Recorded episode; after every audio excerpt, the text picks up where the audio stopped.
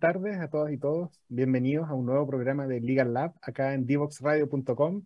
Estamos como todos los jueves con Fernando Venegas, mi co-conductor, abordando un tema de relevancia para el ecosistema de emprendimiento e innovación eh, chileno y el día de hoy no es una excepción. Tenemos una tremenda invitada, experta brasileña en la materia, que estuvo en Chile hace un par de semanas y que Fernando tuvo acá, pero la primicia de poder invitarla.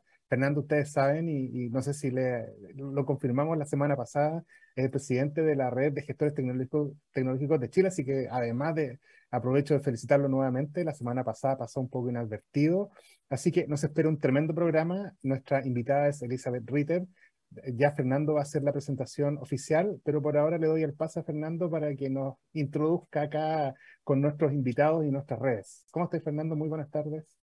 Muchas gracias, Pablo. Un saludo también para todos y todas. Y, sí, un día bonito. Eh, necesitamos un día también con un poquito de sol porque habían sido, los últimos jueves nos habían tocado días bien, bien grises, aunque con harta lluvia, que era algo que necesitábamos. Pero sí, yo creo que tenemos un tremendo programa. Eh, agradecer a, Elizabeth que se dio el tiempo. Hace un par de semanas la tuvimos acá en Chile porque fue una de las speakers principales de un encuentro que realizamos en Sofofa, acá en Santiago, que fue el corolario de tres eventos que como red estuvimos haciendo en, Antofagasta y Concepción. Y, en esa oportunidad, aparte de ella, deslumbrarnos un poco con, con, con, con, toda la trayectoria que tiene en Brasil y en otros ecosistemas de la región, también eh, aceptó amablemente venir al programa de hoy y, y, así que hoy día vamos a aprovechar de, hacerle hartas preguntas, que comparta su experiencia, que nos cuente un poquito de los desafíos de Brasil en materia de, en materia de innovación y emprendimiento y cómo vio al ecosistema chileno y cuáles son esa proyección de futuro. Pero nos vamos a ir de inmediato a nuestra primera pausa musical. Obviamente, primero les recordamos a todos seguirnos en nuestras redes sociales, en LinkedIn, Facebook, eh, Instagram, Twitter, y aquellos que no, nos pueden, no pueden ver nuestros programas en vivo, les recordamos que siempre están disponibles nuestros podcasts en, en divoxradio.com y también si nos quieren ver, no solo escuchar, pueden vernos también en, en el canal de YouTube de, de, la radio y del programa Legal Lab. Así que vámonos de inmediato a la primera pausa musical y volvemos rápidamente con la entrevista, la conversación, más bien dicho, a Elizabeth Ritter. Divoxradio.com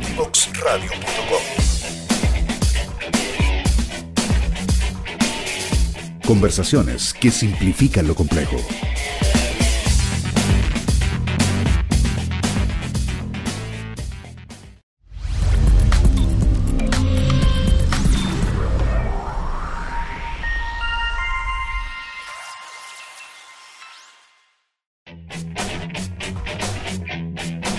Divoxradio.com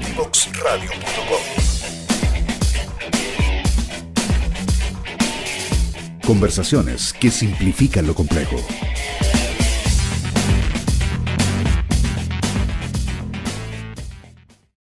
Y bueno, ya estamos de vuelta luego de nuestra pausa musical y ahora sí con todo, tengo el gusto y el placer de presentar a nuestra invitada. Nuestra invitada del día de hoy es Elizabeth Ritter.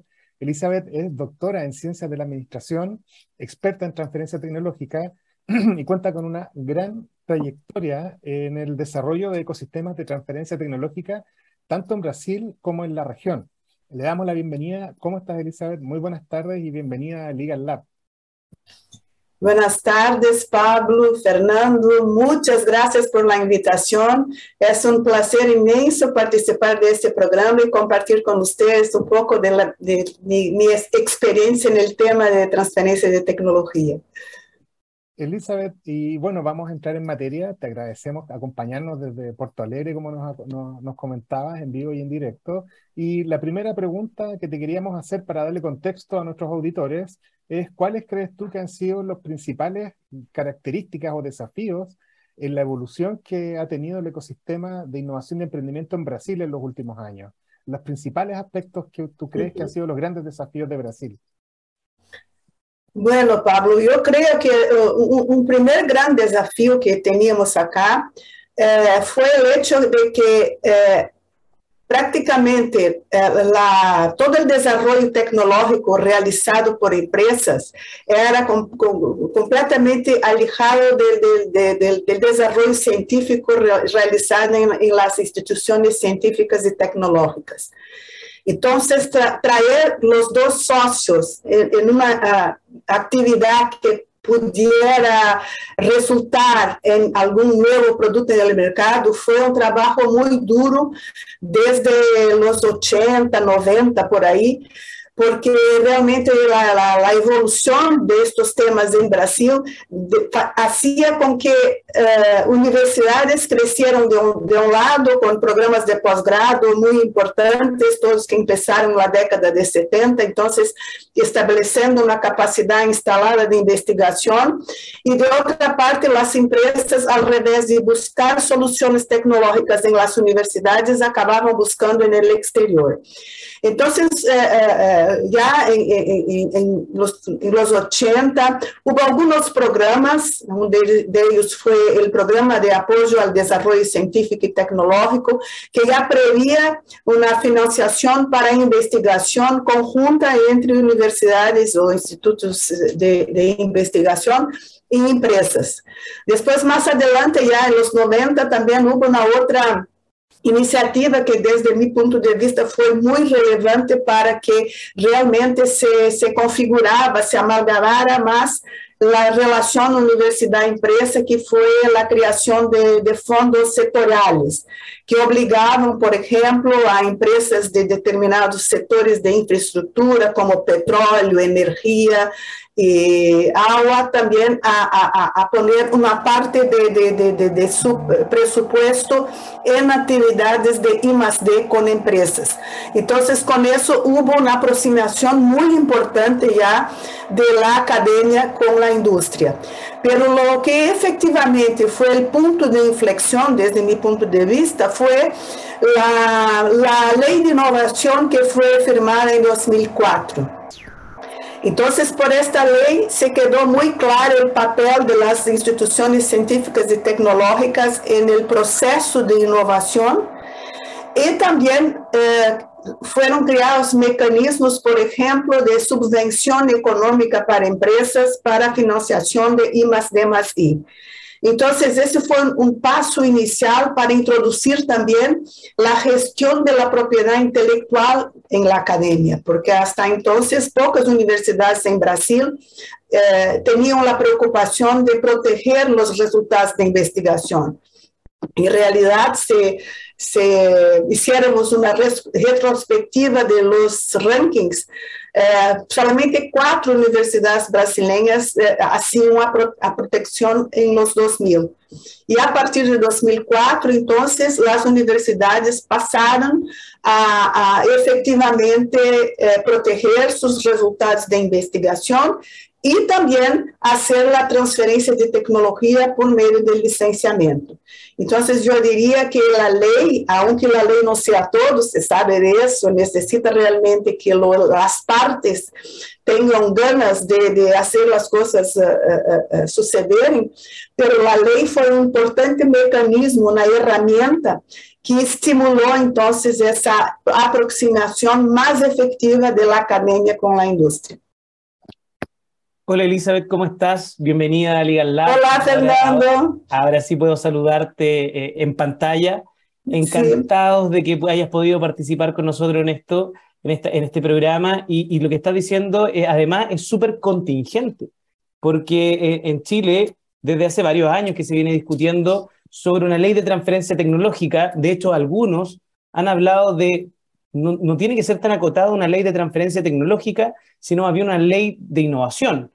Eh, uh -huh. eh, y, y, mucho se discutió en cuanto a la ley de transferencia tecnológica en Chile con este foco más como tipo Baydol Act, donde era como regular un poco la, la entrega de financiamiento público a las universidades, donde incluso el Estado podía reservarse una licencia, eh, y, y, y, eso ha generado diferencia en torno a la discusión. Uh -huh. ¿Cuáles, a tu juicio, son esos, resumiendo, dos o tres pilares fundamentales que debiese tener una ley de innovación para que se transforme en un vehículo que fomente y no un, un vehículo que sea más restrictivo o genere más burocracia?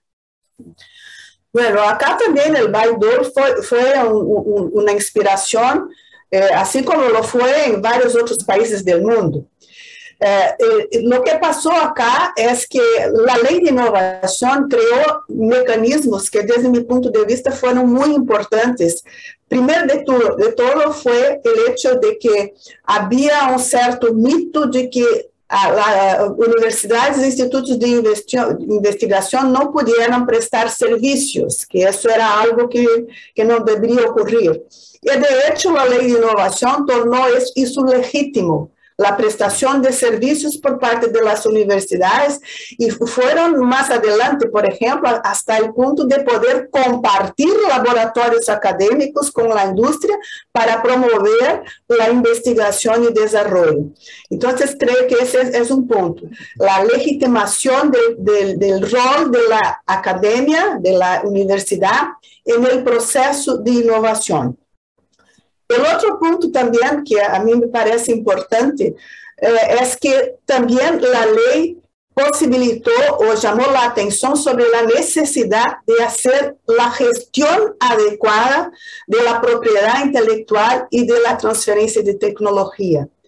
Y eso, sin duda, hizo con que todas as universidades se preocuparam em criar oficinas específicas para fazer a gestão, que acá em Brasil se chamam NITs, Núcleos de Inovação Tecnológica, que são os equivalentes outras, a las oficinas de, de licenciamento, e para justamente eh, eh, eh, ensinar que era importante haver um setor específico especializado para ser este, estas negociaciones con empresa para hacer la transferencia de tecnología. Entonces, ese fue, otro punto importante, porque a partir de eso también la ley exigió que las uh, universidades tuvieran una política de propiedad intelectual. Y otros mecanismos más, como por ejemplo subvención económica para empresas. Por la primera vez en Brasil, el gobierno eh, uh, apoyó recursos, eh, recursos para as empresas, a, a, como se disse, sem, sem, eh, sem retorno, a fundo perdido, se inicia. Então, isso também foi um ponto importante, porque as empresas também se sentiram motivadas a inovar. Então, creio que esses são alguns dos pontos os mais importantes. Mas o que eu que quero chamar a atenção es que algunos puntos de la ley de innovación trajeron conflictos entre otras conflictos legales. Entonces, por eso que ya en 2016, 12 años después de, de la firma de la ley de innovación, hubo también una, un perfeccionamiento de la ley y, entonces, intentando corregir los problemas de conflictos legales y otros mecanismos que todavía se mostraron poco, eh, ¿cómo voy a decir?, poco aplicables en la práctica, entonces fueron revistos. Y ahí en la ley de 2016, Fernando, ahí entonces, al revés de exigir solamente una política de propiedad intelectual, la ley pasó a exigir que todas las universidades tuvieran su política de innovación. Y con esto también los otros actores del sistema de innovación, como incubadoras, parques tecnológicos, aceleradoras, todas pudieron ser contempladas en lo que nos, nosotros llamamos de ecosistema de innovación. Elizabeth, y nosotros en nuestro país en los últimos 20 años también hemos visto el desarrollo de políticas de propiedad intelectual, de oficinas de transferencia y licenciamiento, y ahora último han empezado a, con más fuerza a, nacer varias empresas de base científico-tecnológica dentro de las universidades. Y se da que no hay políticas muy parecidas entre algunas universidades y otras. Eh, sin anticiparte, pero a algunas universidades les gusta tomar mucha participación en, en propiedad, otras menos, eh, algunas solo ponen licencias.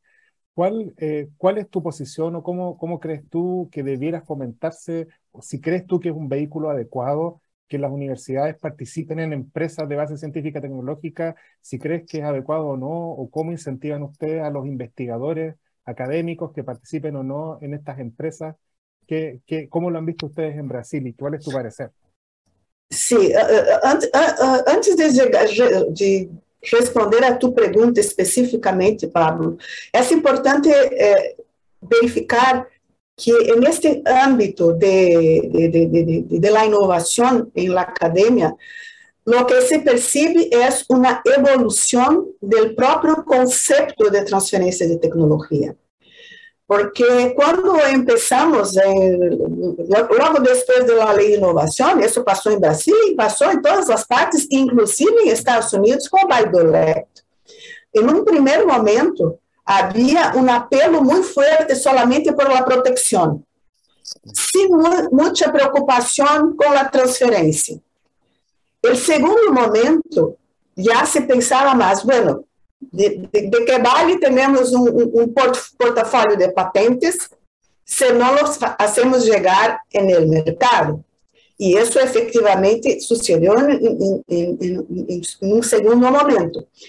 Depois, houve uma, terceira evolução, que é, ok, estamos licenciando, muitas universidades conseguiram realmente um volume de recursos eh, eh, significativo com a transferência por meio do licenciamento, pero para tecnologias muito novedosas, as empresas não se sentiam, não se sentiam, as empresas já estabelecidas muitas vezes não se sentiam suficientemente seguras para poder explotar algo tão novedoso, lleno de risco.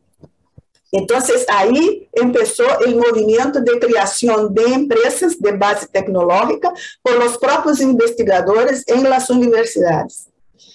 Respecto participação de las, de las universidades em empresas, a lei de inovação agora, com o perfeccionamento de, la lei de 2016, se é possível acá que as universidades participem. E desde meu ponto de vista, eu creio que é uma boa oportunidade para a criação de empresas spin-off eh, a partir da propriedade intelectual da universidade. Então, muitas universidades participam, eh, fazem o licenciamento da tecnologia para a empresa, sem custo em um primeiro momento, mas depois que a empresa empieza a desenvolver-se, pode contribuir eh, para a universidade, seja por meio de regalias, seja por meio de participação em recursos por meio de empresas de venture capital, mas o mais importante de todo é que isso esteja muito bem eh, reglado por políticas institucionais. Caso contrário, se abre uma porta muito grande para os conflitos de interesse, já que temos investigadores que têm um vínculo de emprego com a universidade e, de outra parte, realizam sua atividade empreendedora. Então, como fazer a conciliação destes dois papéis do investigador? E isso se lo hace por meio de políticas institucionais e por meio de contratos firmados entre eh, as empresas criadas e o investigador e a universidade. Então, eh, a partir do momento que todo esteja arreglado, se queda mais sencillo, se queda mais motivador e também o risco é menor. Elizabeth, eh, se nos pasó volando la primera parte de, nuestra conversación y ya nos tenemos que ir a nuestra segunda pausa musical. Así que nos vamos de inmediato para retomar nuestra conversación con algunos temas ya vinculados ahora al caso chileno, lo que conociste de Chile, los grandes desafíos también en temas de emprendimiento, que fue un poquito el, el foco que estamos, hemos estado poniendo en los últimos años en nuestro país. Así que, por favor, a todos nuestros auditores, espérennos cinco minutos, vayan a, a tomarse un café, vean el video que se viene y volvemos de inmediato con Elizabeth Ritter. Conoce toda nuestra programación en www.divoxradio.com.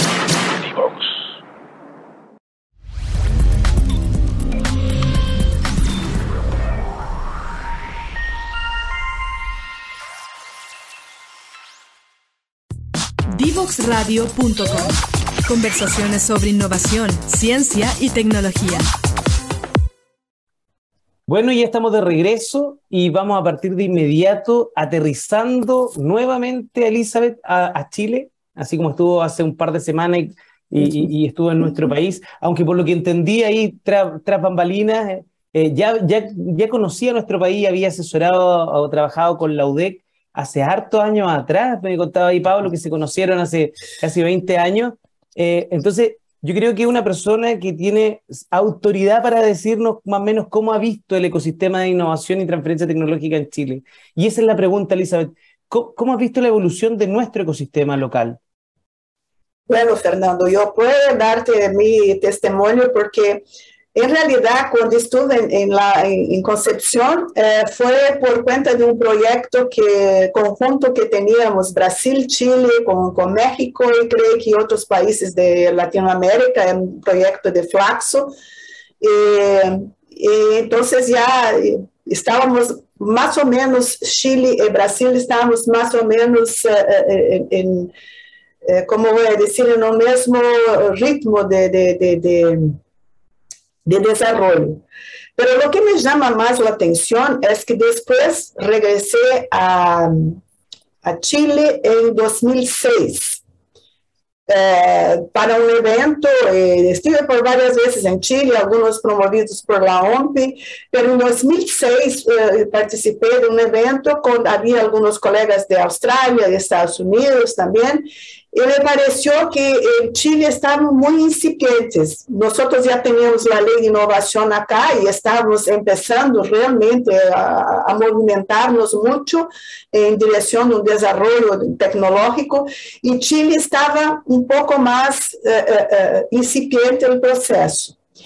Y a, a, la medida que, que, el tiempo fue pasando, y también por cuenta de algunos uh, eh, pareceres de, de, colegas míos, de, de la, colegas nuestros de la Asociación de Gestores de Universidades Americanas, la, la OTOM, me pareció que realmente hubo un avance muy significativo en los últimos años en Chile. Creo que el papel de Corfo al estimular la financiación de la innovación con la posibilidad de traer expertos de Estados Unidos y de otros países, han implantado un sistema que me parece muy vigoroso, incluso con los hubs de innovación y todo. Entonces, me parece que el, el, el, el ecosistema de innovación en Chile, al menos a mí me pareció que está muy bien dibujado, está muy bien eh, eh, eh, articulado las, las partes todas, tanto de, de, de, universidades como de empresas y como de mecanismos creados como las oficinas de transferencia de tecnología y los hubs de innovación. Y, y en ese mismo sentido, Elizabeth, nosotros tuvimos una incorporación tardía de, de, este anhelado Ministerio de Ciencia y Tecnología.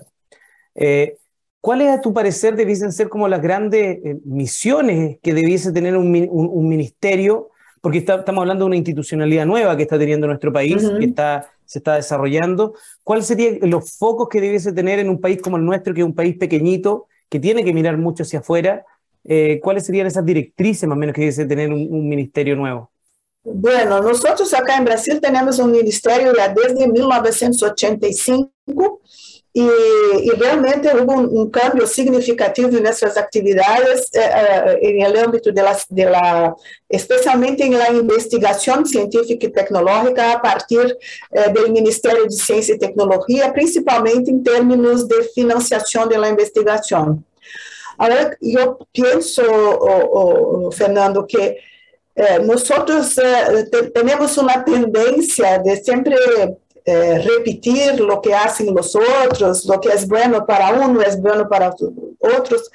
Y mi punto de vista es que antes que todo hemos que verificar cuáles son nuestras fortalezas y poner un esfuerzo de tirar provecho positivo de nuestras fortalezas, porque a partir de eso podemos realmente eh, eh, eh, desarrollar mejor el país y también al mismo tiempo que desarrollamos más nuestras fortalezas, también podemos poner ojo en las fragilidades que tenemos y traer las fragilidades contornar las fragilidades y hacer con que las partes más débiles del sistema puedan también mejorar y tornar el sistema un poco más homogéneo.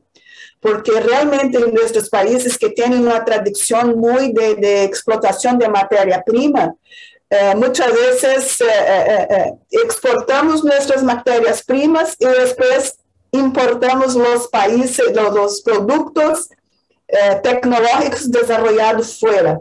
Entonces, creo que un, una, una, fuerza debe ser eh, desarrollar las capacidades locales y poner valor en esas, eh, en esas actividades, en nuestras potencialidades, porque es por ahí que llegamos a un desarrollo un poco más avanzado.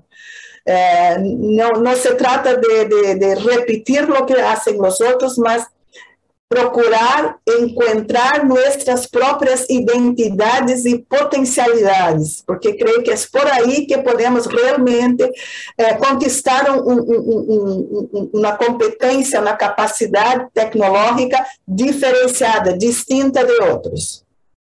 Elizabeth, y tú conoces muy bien Chile, sabes que somos un mercado pequeño, eh, pero somos un país bien eh, distinto en su medio ambiente, o sea, en sus, eh, perdón, eh, en cuanto geográficamente somos bien diversos, desierto, eh, cordillera, tenemos Antártica.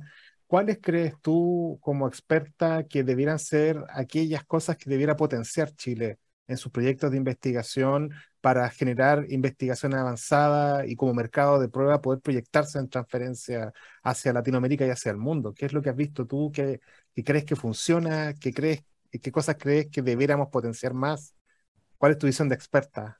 Bueno, con, con, con estas uh, diferencias regionales que hay, así como Brasil también, eh, nosotros el sur y el, norte son completamente distintos. Entonces, lo que vale para el país en términos de, encontrar sus potencialidades en cuanto país, también las regiones deben potenciar sus eh, eh, eh características regionales.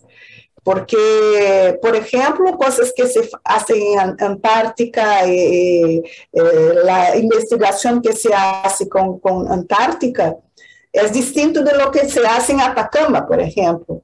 Entonces, a, a, mí me parece que hay que poner ojo en las potencialidades regionales, locales, y poner esfuerzo ahí, eh, porque no se puede pensar en, en, en un país totalmente, eh, ¿cómo voy a decir?, igual somos diferentes por, por, por, las regiones, as pessoas são diferentes, o clima é diferente, o solo é diferente, as condições locais são diferentes, o mercado é diferente.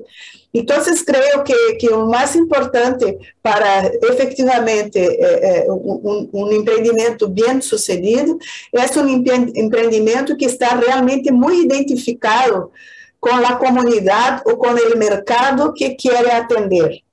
Entonces, hay uh, miradas para adentro en estas regiones, pero también miradas para afuera, en qué podemos competir externamente con otros países.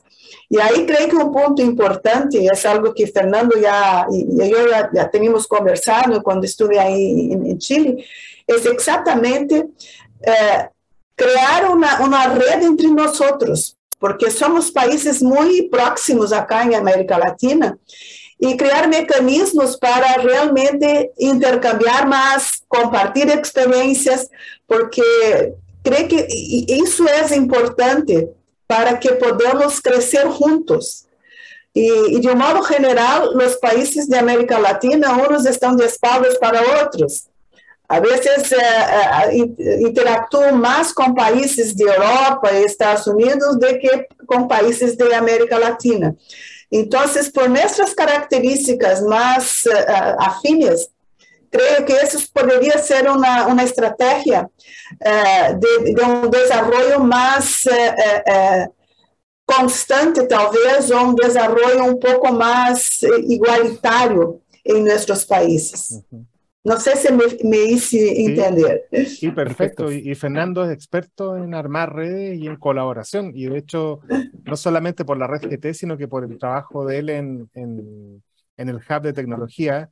Eh, Chile ha tenido eh, distintos enfoques de política porque naturalmente hemos tenido una rotación bien, eh, bien eh, importante en cuanto a eh, eh, gobiernos y en cuanto a tendencias políticas de nuestro gobierno. Eso ha hecho que las políticas de innovación y emprendimiento no necesariamente sean de largo plazo, han ido mutando. Hemos pasado por visiones de clúster, hemos pasado por visiones de hub. ¿Y cómo lo han hecho ustedes en Brasil? ¿Cuál es tu experiencia? Eh, ¿Hay visión? ¿Se mantiene la visión de mediano a largo plazo o los cambios de gobierno también cambian las la políticas? Yo sé que no es una pregunta muy cómoda, pero... no, uh, me, me, puse nerviosa porque realmente creo que es una característica de nuestros países en Latinoamérica. No, no, no existen programas de Estado, existen programas de gobierno.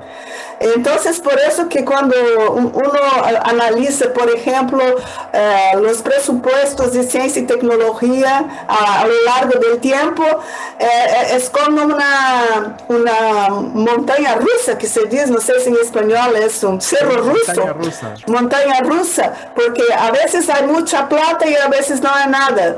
¿Por qué? Porque es exactamente no se tiene una visión de, de, de, de mediano y largo plazo. Eh, es, es la visión del gobierno que está en el poder.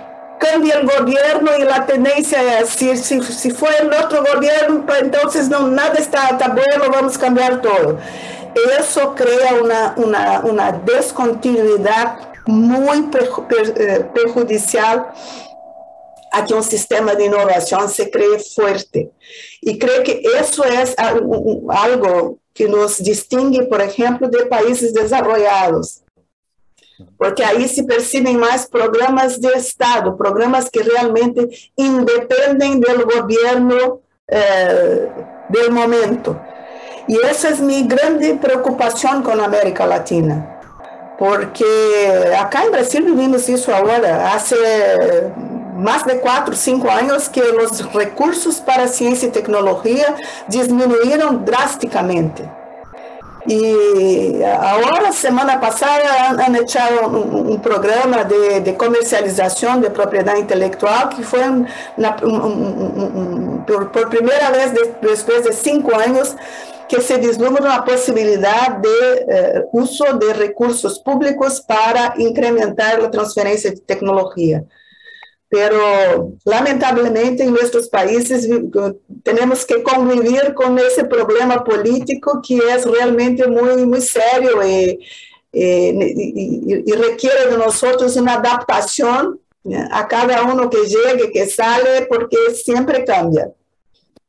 Eh, Elizabeth, yo creo que precisamente por esa razón, que, que, que es un factor común en varios de los países de la región, donde nuestras políticas cambian cada cada los años que dura un gobierno, sí. eh, son tan relevantes las asociaciones de profesionales que se dedican a estos temas.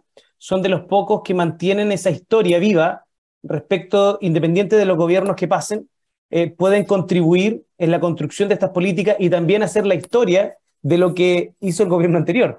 Porque ¿Sí? al final del día es cierto, eh, lamentable, pero pasa mucho de que entra un nuevo gobierno, sea cual sea su color político, y borra lo que hizo el anterior, cuestionando, eh, cuestionándolo como malo.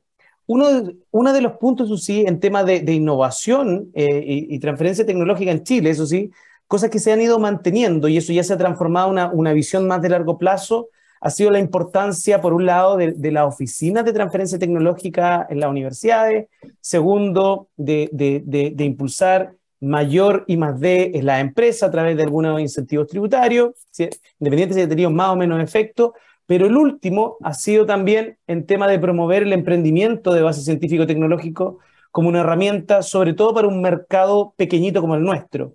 Uh -huh. ¿Cómo ves tú el emprendimiento como pilar de la estrategia de innovación para un país como Chile, que, que a diferencia de, de, Brasil tiene un tremendo mercado, nosotros tenemos un, un mercado que sí o sí tenemos que mirar al exterior? Bueno, Fernando, es, es realmente una pregunta difícil porque mismo en Brasil, que es un mercado grande, el número más relevante de empresas son las empresas, uh, las pequeñas empresas de base tecnológica. Y, y eso creo que es la, eh, la gran ventaja de crear las empresas de base tecnológica, porque son pequeñas, eh, pero tienen un potencial grande de desarrollo tecnológico, porque tienen realmente, trabajan con tecnologías novedosas, tecnologías de punta muchas veces, y, y, y son la, la matriz, son la semilla para una empresa más grande, Muchas de nuestras empresas acá en Brasil son absorbidas por empresas más, más grandes porque tienen una expertise, tienen una inteligencia ahí que, son, eh, que, que, que, es muy valiosa.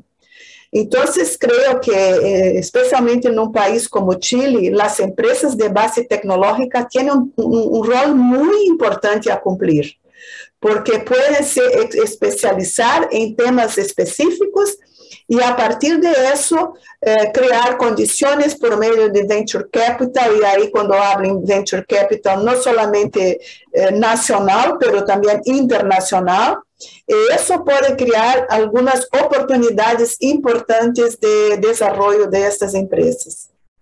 Elizabeth, mi, mi pregunta siguiente iba en ese sentido porque eh, Brasil y Argentina han destacado en los últimos años por ser tremendas fuerzas donde, desde donde nacen emprendimientos con impacto mundial. Los principales unicornios que, que tiene Latinoamérica son de Brasil y, y, de Argentina, y esto ha sido algo que, que, viene con mucha fuerza de los últimos cuatro o cinco años y parece que no para, especialmente uh -huh. en temas de finanzas, fintech. Eh, Brasil tiene un, un, un, poder muy fuerte de creación y más encima con la actual crisis a nivel mundial, eh, producto del COVID, de la guerra, eh, no ha parado ni ha disminuido la inversión de venture capital en estas empresas en Latinoamérica, a diferencia uh -huh. del resto del mundo. ¿Cómo ves tú el, el desarrollo del, del, del, emprendimiento y cómo lo ves como una oportunidad para las empresas de buscar y seguir viendo el desarrollo de la I+D universitaria? y de transferencia tecnológica, que en Chile es muy incipiente, pero que hay ya varias startups que están tomando eso. ¿Cómo, cómo, ¿Qué ha pasado en Brasil al respecto? Bueno, Pablo, yo, creo que hay algunas cosas que, realmente son importantes. Por ejemplo, creo que, hay que haber algunos cambios también en la forma como las propias universidades se relacionan con el mercado. Hay, por ejemplo, universidades que están muy alejadas del mercado. Entonces, forma profesionales que no siempre están adecuados a las exigencias de, mercado. Entonces, creo que en el, en el, punto de formación de recursos humanos también hay que eh, promover un cambio muy grande en la forma como los profesionales son formados en las universidades. Creio que esses, esses recursos humanos necessitam estar preparados para enfrentar esse, esse novo mundo de, de, de empreendedorismo e muitos deles não estão preparados. Então, creio que esse, esse é um cambio desde o ponto de vista de formação de recursos humanos para formar os talentos que puedan ser capaces de generar sus empresas de base tecnológica. Uh, creo que ese es un punto. Y de otra parte también eh, eh, va, va, mucho de la, de la capacidad, de la habilidad de identificar oportunidades mismo en periodos de crisis. Porque isso muitas vezes, é, é, no momento de crise, parece que todo vai mal, e, todo, e, e, e mesmo nesses momentos, tu percebes que há alguns talentos que percebem um nicho de mercado aí, e aí conseguem desenvolver sua empresa e seguir avançando. Y, y, y, los fondos de, de, de, venture capital son muy eh, eh, acurados el sentido de identificar dónde están esos, eh, essas empresas com possibilidades de se tornarem unicórnios. Então, eh, creio que alguns cambios no cenário da capacitação, da formação dos recursos humanos, para que eles já se consigam vislumbrar esse mercado que está cambiando eh, no mundo e, e, isso hace com que também os jovens consigam aproveitar suas potencialidades nos, seus próprios países, porque também a la, como se diz, a salida de, cerebros de los países é uma realidade com a qual estamos também eh, eh, enfrentando em estes países latino-americanos. Então, creio que é um conjunto de variáveis aí que necessitam realmente ser arregladas para estimular que se creen essas empresas eh, en, en, tecnologías, en puntos específicos eh, que puedan generar más adelante quizás unicornios. Elizabeth, de verdad, a nombre de, de Legal Lab, de Pablo y el mío y, de la radio, eh, eh, te tenemos que despedir, pero sin antes te queremos también agradecer por, por, por el tiempo que te tomaste de, de, estar con, de estar con nosotros y sobre todo de compartir tu experiencia tan enriquecedora eh, respecto a cómo ha ido evolucionando el ecosistema brasileño y además con esta visión también de, de, lo que conoces de nuestro ecosistema. Eh, nos quedaron un montón de temas pendientes, eh, se nos acabó el tiempo, no, no, no, alcanzamos a hablar de Fortec, no alcanzamos a hablar de la red de redes, pero probablemente quedarán para una segunda invitación que estoy seguro que te vamos a tener que hacer en un tiempo más para que nos sigas contando un poco más de cómo ha ido evolucionando este, este ecosistema y cuáles sobre todo son los grandes desafíos. Ahora nos toca despedirte, espero que te hayas sentido muy cómoda con nosotros. Por cierto, Fernando, me, realmente me sentí cómoda y muy contenta de compartir con ustedes. Espero que mi portuñol tenha sido claro para ustedes eh, comprender un poco de lo que hacemos. Eh, yo, yo, permanezco a la disposición para siempre que, que quieran, estoy a sus órdenes. Muchas gracias, Elizabeth. Y a todos nuestros auditores, nos vamos con la última pausa musical y volvemos de inmediato ya al cierre del capítulo de hoy de Legal Lab. Síguenos en las redes sociales, Instagram, Twitter, Facebook, LinkedIn, como arroba Divox Radio, como arroba Divox Radio.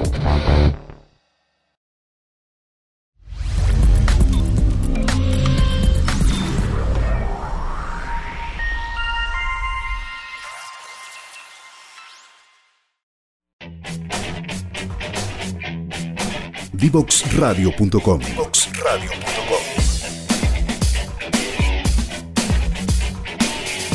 Conversaciones que simplifican lo complejo.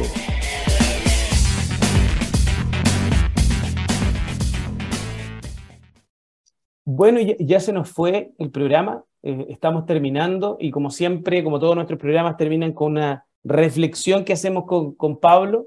Eh, Elizabeth, hoy, hoy, tuvimos una tremenda invitada, siempre decimos lo mismo, pero yo creo que siempre tenemos tremendos invitados. Así que soy consecuente con lo que digo toda la semana. Pero hoy eh, hablamos de, de, Elizabeth nos contó eh, sobre desafíos que, que, uno se siente tan representado eh, en otros países. Uno dice Brasil, tremendo país, gigante a nivel latinoamericano, pero tiene desafíos similares a los nuestros, porque tenemos culturas similares, dentro de las diferencias que evidentemente podemos, pueden existir. Ley de transferencia tecnológica, uno de los grandes desafíos, tema no resuelto en nuestro país, eh, espero que sea un tema a discutir prontamente. No podemos seguir eh, eh, haciendo el quita esa discusión. Hoy, hoy en día promovemos el emprendimiento de base científico-tecnológico, pero hasta el día de hoy los investigadores de universidades públicas siguen teniendo problemas para participar en una empresa, en una EBCT y tomar un porcentaje mayoritario. entonces, yo creo que hay ciertas conversaciones, como dice un amigo, higiénicas que tenemos que resolver. O sea, eh, y que ya llevan mucho tiempo que los que nos dedicamos a esto, Pablo, yo y muchas otras personas, han levantado estos problemas ya hace mucho tiempo. Y, y siguen estando ahí y todos lo ven, pero no está la voluntad de resolverlo. Y, y, si queremos seguir avanzando, porque me quedo con lo que dice Elizabeth, que, que ve un, un ecosistema vigoroso, el de ecosistema chileno. Y es verdad, yo creo que quizás partimos bien, después tuvimos un momento de estancamiento, yo creo que de nuevo, nuevamente nos estamos dando un salto, sin embargo, si queremos que ese salto se mantenga y no, volvemos, y no volver a caer en un limbo, o que este salto sea cada vez, la aceleración, sea más acelerado este crecimiento, tenemos que resolver también algunas cosas que son básicas y que están presentes en nuestro ecosistema. Pablo, te dejo a ti para hacer las palabras finales del programa de hoy. Sí, lo dijiste todo. Yo solamente agregar que eh, me encanta tener un rol de poder eh, tener frente a nosotros expertos y poder hacer preguntas, porque la verdad es que eh, creo que ya sabemos cómo, cómo pensamos nosotros. Yo no me considero un experto, pero me encanta preguntar. Así que tener una invitada que conozco y que tuve el placer y gusto de conocer por este proyecto, que además me, me, me, hizo hace casi 20 años viajar por varios países y conocer y ayudar a la formación en su época de las políticas para nuestra unidad de propiedad industrial de la U Conce, eh, eh, es algo que me trae muy buenos recuerdos además. Oye, se nos acaba el programa. Síganos en nuestras redes, por favor. Eh, están todos los programas en divoxradio.com. Estamos en Spotify, estamos en SoundCloud, estamos en Twitter, estamos en Facebook, estamos en Instagram, estamos en YouTube. No hay dónde perdérselo, así que por favor síganos, revisen nuestros programas y nos vemos el próximo jueves en un nuevo programa de Legal Lab. Así que hasta el próximo programa. Nos vemos.